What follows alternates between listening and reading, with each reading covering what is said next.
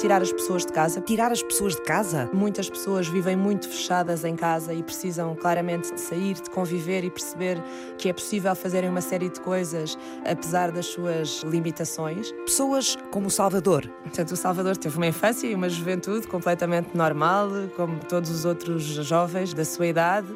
Estudava, praticava rugby, futebol e de repente, de um dia para o outro, viu a sua vida alterada com um acidente de moto que teve aos 16 anos. Passou por todo o processo de reabilitação com o apoio da família e dos amigos. É um processo complicado e moroso, toda a aceitação do, do problema e depois a recuperação em, em, termos físicos daquilo que é possível recuperar. Passado algum tempo e também uh, entusiasmado pelo seu pai, decide criar a Associação Salvador com o objetivo de apoiar outras pessoas que estão na mesma situação que ele. E a Mariana, como é que entra nesta história? Tirei o curso de Economia, depois comecei a trabalhar na Deloitte, onde trabalhei durante sete anos. Fui viver para Madrid, trabalhar na área de turismo, estive lá a viver durante dois anos. Mas, entretanto, lançaram-me o desafio e acabei por começar a trabalhar na associação em 2009. Agora, Mariana Lopes da Costa dirige a Associação Salvador. Portanto, foi agarrar um projeto do início e desenvolvê-lo e depois, passado estes anos todos, ver a associação crescer. Tem sido um percurso muito interessante.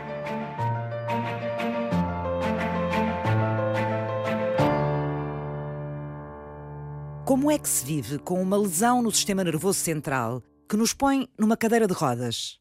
E que esperança se deposita na ciência? É uma área extremamente desafiante, em que existe muito pouca coisa, é uma área na qual eu tenho e sempre tive muito interesse. António Salgado, o biólogo, coordena o estudo sobre as lesões da medula espinhal no Instituto de Investigação em Ciências da Vida e Saúde da Universidade do Minho. Comparo-as quase a uma tempestade perfeita. Porque acontece a lesão, quando acontece a lesão, acontece todos os processos que normalmente acontecem em todos os outros sítios. Inflamação, morte celular. Só que nós estamos a lidar com um tecido que é extremamente específico e extremamente frágil, que é o sistema nervoso, o tecido nervoso. Por que é que é tão difícil regenerar este tecido? O sistema nervoso é o sistema mais complexo do organismo, devido ao seu grande nível de diferenciação e não só pela importância que tem na forma como controla a atividade do nosso corpo, acaba por ser mais complicado para induzir a regeneração. Durante algum tempo, acho que eu e uma série de outras pessoas que trabalhavam na área tinham um bocado a ingenuidade de achar que iam encontrar o, o santo grau da regeneração. Portanto, andávamos todos à procura do santo grau da regeneração. Mónica Souza é especialista em regeneração nervosa no Instituto de Investigação e Inovação em Saúde da Universidade do Porto. Eu acho que passados estes anos percebemos que de facto a regeneração do sistema nervoso é orquestrada por múltiplos mecanismos, certo? E que só agora é que os começamos a perceber. E quando começámos a ter essa sensação, começámos também a ter a sensação que tínhamos que nos especializar. E aquilo que eu achei na altura foi que nos devíamos eh, focar no esqueleto da célula. O que é que é o esqueleto da célula? É como o nosso, não, não é osso, mas é, é aquilo que lhe dá forma. Portanto, as células têm formas muito, muito diferentes e a forma para uma célula é muito importante para a função dela. No caso das células nervosas, os neurónios como é que é o esqueleto deles? É uma célula muito compartimentalizada. Basicamente tem o corpo celular com as dendrites que recebem informação e depois o axónio que vai propagar essa informação para o resto do sistema, que é um prolongamento muito fino e muito comprido. É a esta espécie de cauda, fina e comprida, que sai da célula nervosa chamada axónio, que a equipa de Mónica Souza dedica toda a atenção. Porque é que nos interessa o axónio em particular, porque durante o desenvolvimento o axónio cresce, cresce, cresce, cresce e estabelece uma ligação. E depois dessa ligação ter sido estabelecida com outra célula, e essa ligação chama-se sinapse, aquilo que vai acontecer é que se houver uma doença ou uma lesão, e o axónio tenha a sua integridade comprometida, ele não vai ser capaz de recapitular aquilo que fez durante o desenvolvimento. Portanto, não vai voltar a crescer, na maior parte dos casos, não vai voltar a estabelecer uma nova ligação funcional. E qual é a consequência disso? A consequência disso é que as lesões do sistema nervoso central e a maior parte das doenças neurodegenerativas continuam a ser, do ponto de vista clínico, situações para as quais há muito poucas ou quase nenhumas terapias disponíveis para restabelecer a ligação. Não há nada a oferecer aos doentes. Mónica Souza, na Universidade do Porto, e António Salgado, na Universidade do Minho, lutam contra a morte do sistema nervoso. Em férias, estava num período de férias e comprei uma Scientific American e li um conjunto de artigos muito simples, muito esclarecedores sobre o que é que era a engenharia de tecidos humanos. Estamos a falar de 1998, estava no início. E uh, eu gostei bastante da área. E eu fiz doutoramento nessa área, basicamente regeneração do e cartilagem. É uma das áreas que está mais, mais desenvolvida. Mas o meu gosto foi sempre o sistema nervoso. E uma vez que não havia, na altura, muitos grupos, ou quase muito poucos grupos em Portugal, digamos assim, a trabalhar na área da medicina regenerativa do sistema nervoso central, quer em Portugal, quer na Europa. E eu achei que era importante estimular e tentar fazer crescer essa área, que era importante tentar estabelecer um grupo de trabalho multidisciplinar que pudesse trabalhar todos os aspectos ou os aspectos mais importantes que resultam das lesões medulares. Achei que aquilo era um campo que em Portugal, especificamente na área das neurociências, não era ainda suficientemente explorado. Eu que percebia como é que a célula morria, tentar perceber como é que se poderia evitar que aquela cascata de acontecimentos que levavam à sua morte acontecessem. Infelizmente, na altura, ainda hoje, havia muito poucas soluções do ponto de vista da aplicação clínica. Não se pode fazer muito a partir do momento que há uma lesão deste género. Pode haver alguns fármacos para tentar controlar a lesão, muita fisioterapia depois, mas na realidade, para induzir a regeneração, é para termos um ganho de função, devolvermos a função que foi perdida a um determinado paciente, não havia nada. Portanto, era uma área que estava a necessitar de massa crítica, digamos assim, de pessoas que trabalhassem, que apostassem, apesar de ser uma área arriscada. Let's kick it. nervous system. All right, stop. Collaborate and listen. We're gonna teach about the nervous system. Your body reacts to stimuli. Will you make the decision to fight or flight? Will it ever stop? I don't know. Just keep sending and receiving info. The spinal cords and the nerves do the same, delivering messages from the brain. Nervous system.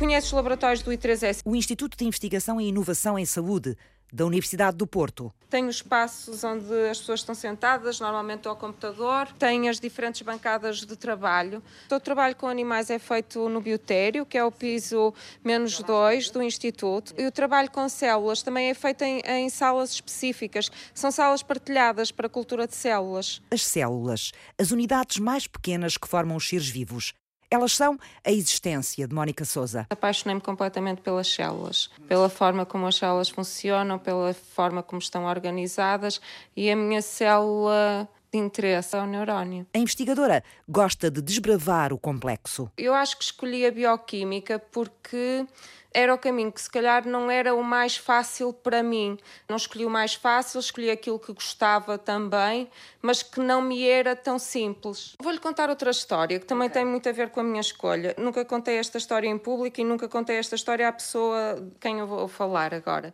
Eu lembro-me de estar no 11 ano e da minha professora de português, que era amiga de um tio meu, porque disse aí conhecia as minhas indecisões, me ter mostrado uma revista que na capa tinha a Maria de Souza, em que ela descrevia aquilo que tinha sido a vida dela e as escolhas dela. Eu achei aquilo fascinante. Portanto, e essa se calhar até foi mais a motivação maior, foi ter lido aquela entrevista e ter pensado, eu acho que conseguia fazer isto, eu acho que conseguia passar a vida toda a estudar. Aquilo que eu gostava e aquilo que eu gosto é de estudar, é de ler, é de pensar, é de construir novas hipóteses e as testar experimentalmente. E o método científico é aquilo que me fascina.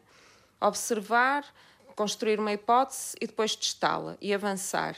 E é aplicável a tudo aquilo que nós fazemos na vida. Mas muitas vezes a ciência também é aquilo que a vida faz de nós. Eu escolhi trabalhar em paramiloidose porque o meu pai é da região da Pova de Varzim e aquela tinha sido uma realidade com que eu tinha sempre convivido, quer a nível familiar, quer uh, ouvir histórias de pessoas, e achava que devia contribuir para resolver ou perceber um problema que era um problema muito importante na região onde a minha família se inseria e foi esse o motivo que me levou a fazer o doutoramento em paramiloidose. Uma doença que provoca o declínio do tecido nervoso.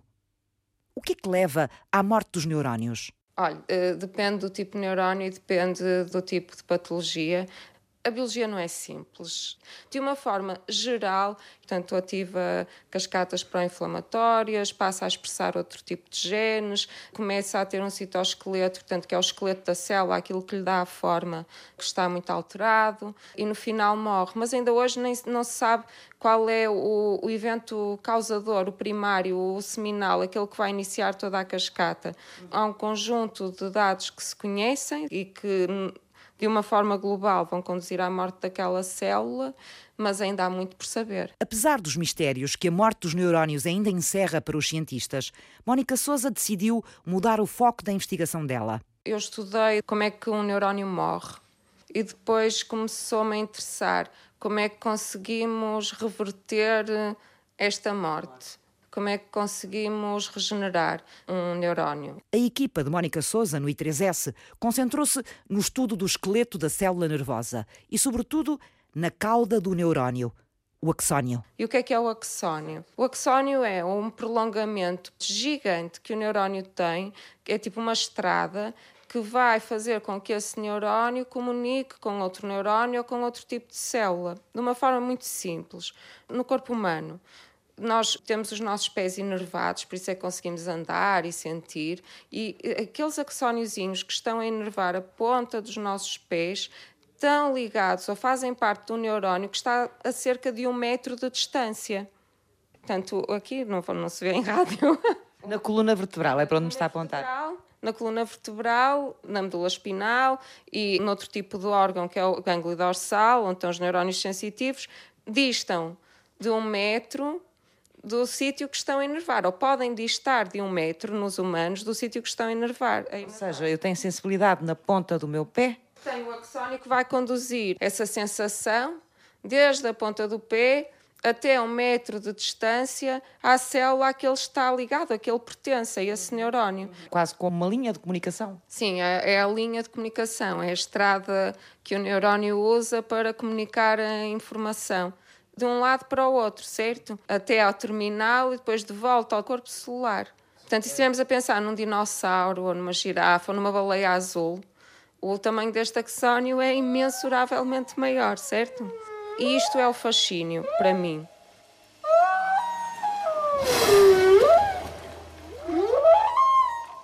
Mas o encanto e o trabalho destas linhas de comunicação nervosas que atravessam todo o nosso corpo pode ser quebrado por exemplo, por uma lesão. O que é que acontece então aos axónios? Vai depender do local da lesão, pode ser o cérebro, pode ser a medula espinhal e no caso da medula espinhal e do cérebro também, da posição em que essa lesão foi feita e da extensão que essa lesão tem. Portanto, no caso da medula espinhal, quanto mais alto for o nível da lesão, ou seja, quanto mais próximo da cabeça a lesão for, maior é o seu impacto em termos de perda de função, perda de sensibilidade, perda de função motora e perda da inervação Todos os nossos órgãos são inervados e precisam dessa inervação para funcionarem normalmente. Até nós conseguirmos respirar. É uma propriedade que é dependente do sistema nervoso. A gravidade da lesão depende do local que é afetado. Como é que se põe um axónio destruído a crescer outra vez? A investigadora Mónica Souza aplicou à regeneração dos neurónios o que trazia aprendido do estudo da doença dos pezinhos. Durante muitos anos trabalhei com a TTR, que é a proteína que causa paramiloidose, e aquilo que eu descobri, ou e o grupo de pessoas que trabalhava comigo na altura, é que esta proteína, em condições normais, em condições fisiológicas, é uma proteína que é necessária para promover o crescimento do axónio. E depois evoluímos para tentar perceber, de uma forma geral, que proteínas é que estavam envolvidas numa capacidade aumentada de regenerar. Escolhemos algumas para apostar e tentar perceber de que forma é que elas estavam envolvidas em processos de crescimento axonal. Das proteínas escolhidas, houve uma que sobressaiu, a profilina. Nós testamos esta proteína em específico, a profilina, qual era o efeito dela em ratos que tinham lesão do nervo ciático e verificamos que in vivo a administração de profilina aumenta ainda mais, potencia ainda mais a capacidade regenerativa do nervo periférico. Portanto, os axónios que regeneram, regeneram distâncias maiores, portanto, regeneram mais rápido. Aquilo que ainda temos que ver e que vamos ver agora com os novos ensaios que vamos fazer é se o número de axónios que estão a, regenerar aumenta.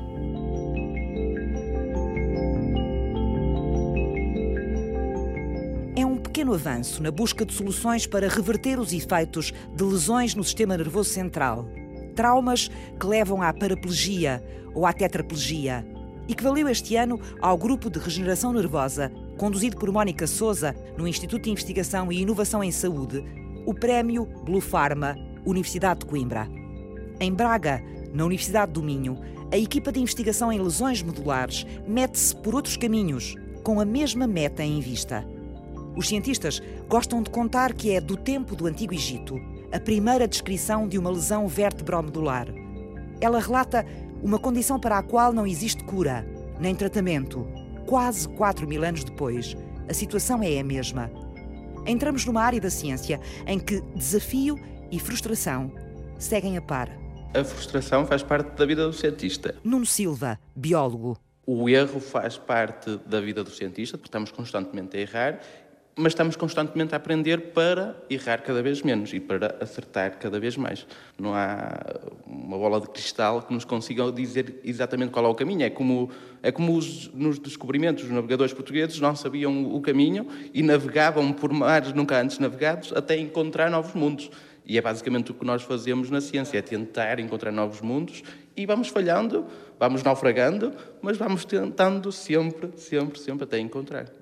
Este marinheiro da ciência desenvolveu um biomaterial, um hidrogel, que ajuda as células neuronais a organizarem-se quando são transplantadas nas zonas afetadas por uma lesão da medula. O objetivo desta técnica é induzir a regeneração do tecido nervoso. Se pensarmos como gelatina, é? a gelatina que nós comemos, isso é um hidrogel. É um material que é cerca de 99, 98% de água. Pode ser sintético, pode ser natural mas é muito parecido com gelatina, com o gel que se usa para o cabelo. É um gel injetável, temos que injetar isso no tecido. Portanto, a melhor forma, para ter uma visão, é um gel muito semelhante ao, ao cabelo, aqueles géis de pasta dos dentes. António Salgado, coordenador da equipa de regeneração modular do Instituto de Investigação em Ciências da Vida e Saúde. São substâncias um pouco viscosas, mas que ao mesmo tempo permitem encapsular, têm, têm alguma uh, rigidez, digamos assim, que nos permite encapsular células na sua estrutura, que as células não fogem, porque nós queremos que elas fiquem no sítio, no tecido, e que depois nos permite injetar essa combinação células hidrogel nas zonas de lesão, que é para estimular a regeneração do tecido. Assim as células ligam-se e conseguem crescer facilmente dentro daquele do hidrogel. Que tipo de células é que são transplantadas dentro deste gel nas zonas de lesão da medula? Nós trabalhamos com um conjunto de células chamadas células staminais mesenquimatosas, que podem ser encontradas num conjunto de tecidos no corpo humano. A medula óssea é um deles e o tecido adiposo é outro. Nós usamos as do tecido adiposo para o trabalho das lesões medulares porque verificamos através de estudos comparativos, que são as mais eficazes dentro das diferentes fontes onde nós podemos ir buscar estas células. Normalmente temos a noção que as células estaminais poderão ser úteis na clínica e na medicina regenerativa pela capacidade de se diferenciarem noutros tipos de células. Não é o nosso interesse nas células estaminais mesenquimatodas. Estas células têm um potencial curioso, elas conseguem produzir para o meio extracelular fatores de crescimento, proteínas, que induzem a regeneração. Portanto, nós não as queremos diferenciar, nós olhamos para estas células quase como fábricas produtoras de fatores de crescimento que têm a capacidade de induzir a regeneração do tecido nervoso. O que nós verificamos foi que, para a aplicação muito específica em lesões medulares, as células estaminais mesenquimatosas do tecido adiposo eram as mais eficazes, eram as que produziam um conjunto de fatores de crescimento mais forte e mais eficaz para induzir a regeneração e o crescimento de novos axónios e eram as que melhor se adaptavam àquele ambiente hostil que nós descrevemos da, das lesões medulares. Nós, neste momento, estamos nos laboratórios de neurociências do Instituto para a Investigação em Ciências da Vida e da Saúde, que é um instituto de investigação que está ligado à Escola de Medicina da Universidade do Minho. Temos cerca de 60 a 70 investigadores todos os dias aqui a circular a Diolinda, neste momento, o que está a fazer, está a produzir um novo batch de hidrogel que nós vamos começar a testar. É aquele que está ali, cor-de-rosa? Exato. Neste momento está a fazer a diálise do hidrogel. A Diolinda é uma das nossas alunas de doutoramento mais recentes. Diolinda, olá. Olá. Posso saber o que é que está a fazer? Eu coloquei o péptido então na membrana de diálise. A membrana de diálise é o quê? Explique-me para eu saber. É, é aquele sim, saquinho? Sim, sim. Lá dentro está o gel, não é? Que sim, é cor-de-rosa. Sim. E o que é que ele está a fazer ali dentro? Uh, está a fazer diálise. Diálise, o que é que sai dali para fora? Sai tudo aquilo que não nos interessa do gel. E o que é que o gel tem que não interessa? Tentamos libertar as impurezas. No fundo, também remover no máximo alguma quantidade de água. No fundo, estamos a tentar concentrar a quantidade de hidrogel e de péptido e depois o que nós fazemos é um processo de liofilização. O objetivo é termos este gel num frasquinho, num tubinho, que depois possa ser só adicionado soro fisiológico eh, no ambiente clínico para depois ser administrado nos pacientes. Para modificar o hidrogel, temos que usar diferentes químicos. Sim. Depois fazemos este processo para limpar o excesso de químicos. Tudo isso vai sair porque esta membrana tem um, um poro específico que não deixa sair o hidrogel. O hidrogel é maior do que aquele poro, mas todas as outras moléculas que nós usamos para fazer esta ligação química conseguem sair. Fazemos cerca de 3, 4 lavagens. No final só temos o hidrogel com o nosso aminoácido que está ligado especificamente. Que cuidados é que a Adelina tem que ter especiais para fazer isto? Já está de luva, já percebi. Claro, temos que usar eh, as boas práticas de, de laboratório, tentar uh, manter sempre a temperatura ideal para realizar a diálise. Qual é a temperatura? 40 graus. Ter sempre o modo de agitação também. Sim. Quanto tempo fica aí agora? Uh, fica, uh, ainda fica algum tempo. Isto aqui é a sala de cultura de tecidos e células animais do ICVS. É aqui que nós cultivamos células. Pegando no exemplo do hidrogel que nós temos vindo a falar, todos os tipos ou formulações de hidrogel são primeiro testadas aqui, com diferente tipo de células, e depois só aqueles que têm os melhores scores do ponto de vista de resultados é que depois passam à fase seguinte para ser testados. Temos dois dos nossos alunos de pós-graduação que estão precisamente a preparar um novo, um novo lote de células que nós depois vamos testar numas novas experiências que vamos realizar em modelos animais. Fábio Teixeira, o Fábio tem estado mais focado na utilização dos fatores de crescimento que as células mesenquimatosas produzem. É das pessoas que mais estudou os fatores de crescimento que estas células produzem para induzir a regeneração nervosa. O que nós estamos a ver ali é uma amostra que está a ser analisada. Aquilo é um gânglio nervoso. O que é isso do gânglio nervoso? São gânglios nervosos, nós temos gânglios junto à nossa espinal medula, os animais também, que são estruturas que permitem fazer a comunicação do sistema nervoso central e do sistema nervoso periférico, entre os nervos todos que nós temos no resto do corpo e aqueles que fazem parte do sistema nervoso central e quando colocado em condições muito específicas e que são as adequadas, emitem aquelas projeções que são axónios. Emitem é o quê? Produzem-nas? Conseguem fazer crescer. Se nós colocarmos esta estrutura num ambiente que nos é favorável, quando tem a estrutura favorável, e a estrutura favorável foram aqueles aminoácidos e péptidos que nós falamos há pouco, que colocamos dentro do hidrogel, Sim. conseguimos ver que há o crescimento destes axónios que quando colocados num tecido funcional, vão permitir um ganho da função. Basicamente, o que nós pretendemos aqui é tentar perceber se deste gânglio crescem novos axónios, em que condições é que crescem, quais são as condições mais adequadas para o seu crescimento. Testamos diferentes concentrações de células, diferentes aminoácidos dentro do hidrogel Exato. e a partir daí decidir qual é que vai passar à fase seguinte, no fundo, de testes, testes in vivo. Existe o mito que o sistema nervoso central é estático, mas na verdade ele é bastante plástico. Se damos as dicas favoráveis para a regeneração, eles vão crescer, não é? vão regenerar há a formação de novas, novos neurónios, não é? Nós não nascemos com um número fixo de neurónios e depois perdemos os neurónios até... É um bocadinho essa ideia que se passa, não é? Uh, e talvez pela sua capacidade de regeneração ser tão difícil também se passa muito essa ideia que os nossos neurónios também não regeneram. Nós também temos essa ideia, de uma forma geral, nossos, que os neurónios os não regeneram. Os nossos neurónios, os, os adultos completamente formados, quando morrem, morrem, não regeneram. Agora, nós temos é células no sistema nervoso central, células estaminais neuronais, que poderão substituir esses neurónios, mas como existem em zonas muito específicas do sistema nervoso e em quantidades mais reduzidas, acabam por não participar nos processos de regeneração, como as células estaminais que conseguem regenerar o osso participam. Nós temos formação de novos neurónios ao longo da, da nossa vida. Agora, o sistema nervoso é muito específico, é muito particular e, acima de tudo, é muito particular a mudanças de ambiente, a mudanças do seu ambiente, como acontece nas lesões medulares. E isso depois altera completamente o equilíbrio e faz com que a regeneração não seja possível. Daí nós termos que dar pistas externas e ferramentas externas para que, de facto, ele possa regenerar. Também não regenera porque é, é muito diferenciado. Se nós formos ver, do ponto de vista de evolução, os organismos mais diferenciados são precisamente os organismos que menor capacidade têm a regeneração. E é o que acontece com o sistema nervoso. Ele é, é, o sistema mais específico e mais diferenciado do corpo humano. E, portanto, tem um, um grande grau de especialização, mas esse elevado grau de especialização tem um preço. Esse preço é uma capacidade menor de regeneração. Aqui, normalmente, com este software, o que nós temos a, a capacidade de analisar, por exemplo, e através de outras ferramentas bioinformáticas, é nós conseguirmos medir, por exemplo, a, extensão da, da neurite, deste caso das neurites que estão a ser criadas, sim, são axónios neste caso, e nós conseguimos medir. Ao mesmo tempo, também conseguimos, através de outras ferramentas, compreender o número de interseções que estão a ser efetuadas uh, uh, entre elas neste caso aqui é entre os vários axónios, se eles se interceptam, se, se temos pontos de contacto estabelecidos entre eles, porque muitas das vezes o que nos permite analisar é, por exemplo, se tivéssemos outro tipo de células uh, nervosas, por exemplo, presente nesta cultura, era se haveria a ocorrência, por exemplo, de sinapse, ou seja, de transmissão da informação de uma célula para outra. E com este tipo de softwares nós conseguimos ter esse tipo de análise. Ainda há imenso trabalho, não é? Depois tem ali montes de coisas para medir, já percebi. E para analisar. Precisamente aquilo que, que, que estávamos a falar há pouco, isto de ser um trabalho moroso, precisamente nós temos que estudar e temos que definir todos estes parâmetros e obter todos estes dados de forma a estabelecer as melhores estratégias, interpretar, estabelecer as melhores estratégias e ter também a noção de, bem, isto de facto é uma estratégia viável, é promissor e, portanto, nós podemos avançar para as fases seguintes medir axónios que são estimulados a crescer com a ajuda de um hidrogel carregado de células estaminais. Incentivar a regeneração nervosa. Por enquanto, em cultura, dentro de um laboratório.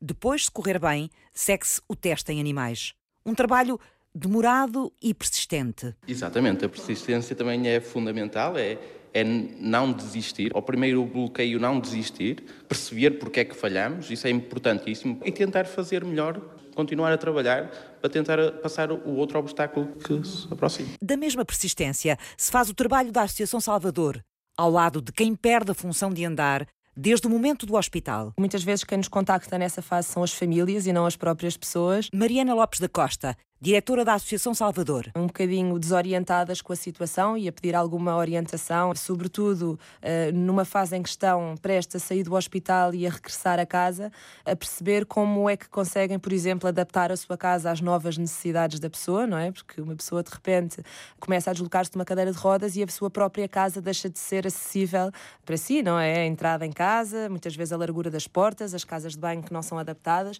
e, portanto, as pessoas muitas vezes nos contactam nessa fase muitas vezes a pedir apoio financeiro para essa adaptação. E há apoios financeiros um, para este tipo de Para este tipo Mariana? de situações, a Associação Salvador tem um projeto que é a Ação Qualidade de Vida, que desenvolvemos já há 10 anos, uh, através do qual atribuímos apoios pontuais e específicos a pessoas com deficiência motora uh, e com comprovada carência financeira. Imagino que não conseguem dar resposta sim, a, a infelizmente, todas as solicitações. Por isso eu perguntava sim, se há apoios em termos, em termos da segurança social, em termos Sim, em termos da segurança Estado, é? social é? existem apoios, os chamados produtos de apoio, que são eh, as cadeiras de rodas, eh, camas articuladas, plataformas elevatórias e equipamentos ortopédicos. Para a questão das casas, não existem apoios, praticamente. Existem algumas câmaras com projetos pontuais de atribuição de apoios. É um problema que, para além da questão financeira, uhum. que é uhum. importante, baralha também as famílias, não é? Sim, baralha Porque as famílias. não é só a pessoa com uh, o, o, problema motor que Sim. tem que se adaptar, toda a família vai ter que se adaptar. Exatamente. E toda claro. a família vai ter que mudar as suas rotinas, não é? Exatamente. Há pessoas que vivem em segundos andares sem elevadores e acabam por, uh, muitas vezes, uh, ir viver para a casa de familiares ou tentar atrasar o processo de retorno à casa para lhes dar alguma margem de manobra para pensar na melhor solução. É uma família inteira. É uma família inteira a ter que, que se adaptar. mudar de vida. Exatamente, é isso mesmo. Existe muito pouca orientação para as famílias. Os hospitais tentam dar, têm toda a parte de, de psicologia e apoio à pessoa com deficiência e à, e à, família, mas penso que não é, não é suficiente. Portanto, muitas vezes as pessoas nos ligam em, em situações de desespero a pedir orientação porque de facto não sabem como agir. E aqui é que também esta troca de experiências entre pessoas é fundamental, porque muitas vezes descobrem coisas ou se chegam a conclusões que a pessoa não chegaria se não tivesse partilhado com outra pessoa que vive o mesmo problema e que está na mesma, na mesma situação. Uma troca de experiências que a Associação promove Outra tarefa é tirar os deficientes motores de casa. As atividades que nós temos para tirar as pessoas de casa são, por um lado, os eventos de convívio e, por outro lado, a área do desporto adaptado, que é outra área à qual nós damos também muita importância. Temos 10 modalidades que as pessoas podem eh, praticar semanalmente, de acordo com aquilo que são as suas preferências e também aquilo que conseguem fazer e que mais se identificam, que vão desde o surf. O surf funciona só na época entre maio e outubro, eh, mas temos também hipoterapia, temos um ginásio que funciona todo o ano e temos um fisioterapeuta que estabelece um plano de treino e que acompanha eh, as pessoas. Temos handbikes também, que são bicicletas que se pedalam com os braços para as pessoas praticarem eh, ciclismo e que funciona também junto do ginásio, no estádio 1 de Maio, em, em Alvalade. Temos dança, temos yoga, temos vela, canoagem e remo. Temos uma série de parcerias que nos permitem ter todos estes desportos. Parece uma ideia simples e feliz, uma pessoa com deficiência motora a fazer desporto, mas sem as adaptações necessárias e os equipamentos, nada feito. Foi para resolver esse problema que a Associação Salvador criou o Banco de Ajudas Técnicas. O Banco de Ajudas Técnicas Desportivas é uma iniciativa de atribuição de apoios nesta área do, do desporto. Muitas vezes as pessoas com deficiência querem praticar desporto, mas não têm os equipamentos adequados. E, por exemplo, uma handbike para praticar ciclismo custa hum, sempre mais de 2 mil euros. Enfim, entre 2 e 5 mil euros, dependendo de, das funcionalidades que tiver. Enquanto uma pessoa compra uma bicicleta por 120 euros, uh, neste caso o investimento é enorme para poder praticar este tipo de desportos. E isto acontece com cadeiras de basquete, cadeiras de ténis, equipamento de bócia, enfim, barcos adaptados, por exemplo, para praticar vela. E aqui o que fazemos é um processo de candidatura que decorre anualmente e as pessoas, no fundo, justificam o seu interesse em receber o equipamento e aquilo que o equipamento, no fundo, vai mudar na, na sua vida. Muitas vezes são pessoas que estão a iniciar no desporto, outras são pessoas que já querem evoluir para uma fase de competição. Por isso, eh, atribuímos estes equipamentos. É um empréstimo por dois anos do equipamento. Se a pessoa passar dois anos já não necessitar, devolve-nos e nós adaptamos para entregar a outra uhum. pessoa.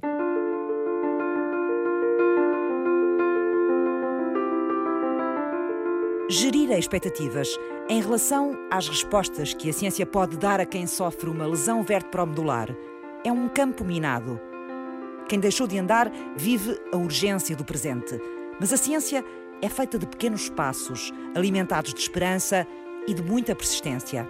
Há um grupo na Suíça que, em meados da década de 80, começou a desenvolver um anticorpo, uma estratégia de terapia molecular para depois induzir a regeneração.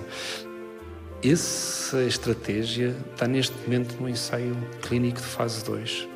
Eh, os primeiros trabalhos são de meados da década de 80, nós estamos quase em 2020 e ainda não está na, no mercado, nem está na, na, utilização clínica frequente e teve o apoio e a participação, eh, por exemplo, da Novartis, uma, uma farmacêutica muito forte. Isto, de facto, ehm, nós gostaríamos que pudesse ser mais rápido, obviamente, se conseguíssemos ter o trabalho todo feito num ano, obviamente que, que o faríamos, independentemente da, da, quantidade de horas que tivéssemos que passar no laboratório, mas há, são coisas que, que necessitam de tempo para serem estudadas e para serem desenvolvidas. E, portanto, nós, enquanto investigadores, temos de ter o cuidado de fazer todo o trabalho passo a passo, com o maior cuidado possível, de forma, primeiro, a ter a certeza absoluta nos resultados que estamos a obter e, segundo, também ter a certeza absoluta na segurança das terapias que nós estamos a desenvolver. Um facto importante e que muitas vezes as pessoas não têm consciência uma lesão na medula não é só perder a função motora e sensorial uh, abaixo do nível da lesão, ou seja, deixar de andar. Na verdade, existem muitos outros problemas relacionados com a lesão na medula que são muito sérios para os pacientes. Por exemplo, o controle da bexiga, não conseguir controlar a bexiga ou controlar os intestinos, tudo isto pode levar a infecções também.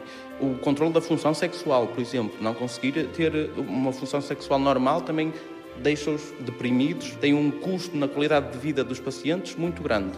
Existem vários questionários que fizeram, principalmente nos Estados Unidos, que é mais comum, não em Portugal, onde se pergunta a este tipo de pacientes que se eles tivessem que escolher uma função só, daquelas que perderam, qual é que elas escolhiam?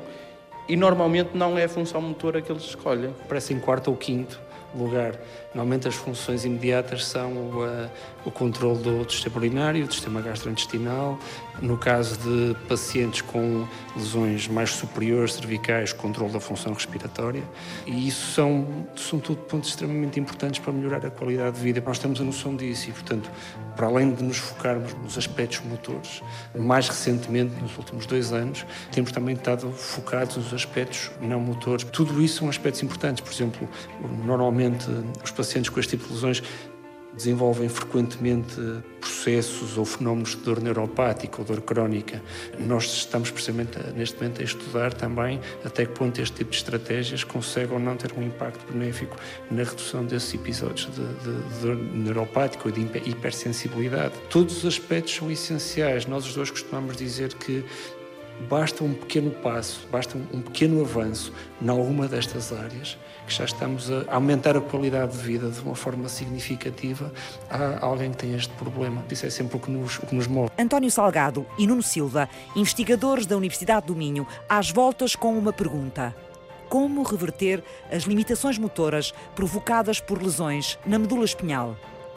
Curar o sistema nervoso central, regenerar a máquina neuronal voltar a pôr as pessoas a andar. Será este um sonho da ciência capaz de um dia virar realidade? A pergunta regressa no próximo ponto de partida.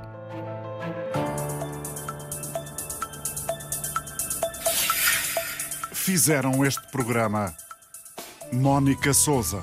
Aquilo que me move mais já não é nem a morte, nem a regeneração, é perceber como é que uma célula em condições absolutamente normais funciona. António Salgado. Nós aqui no laboratório trabalhamos em dois contextos, quer no agudo, ou seja, logo a seguir à lesão, nas 48 horas, 72 horas após a lesão, e quer no crónico, que é mais difícil de mudar. Nuno Silva. Para já, os resultados positivos que nós temos tido é em modelos agudos, ou seja, após a lesão, nós implantamos o hidrogel e as células estaminais e temos tido resultados positivos. Mariana Lopes da Costa.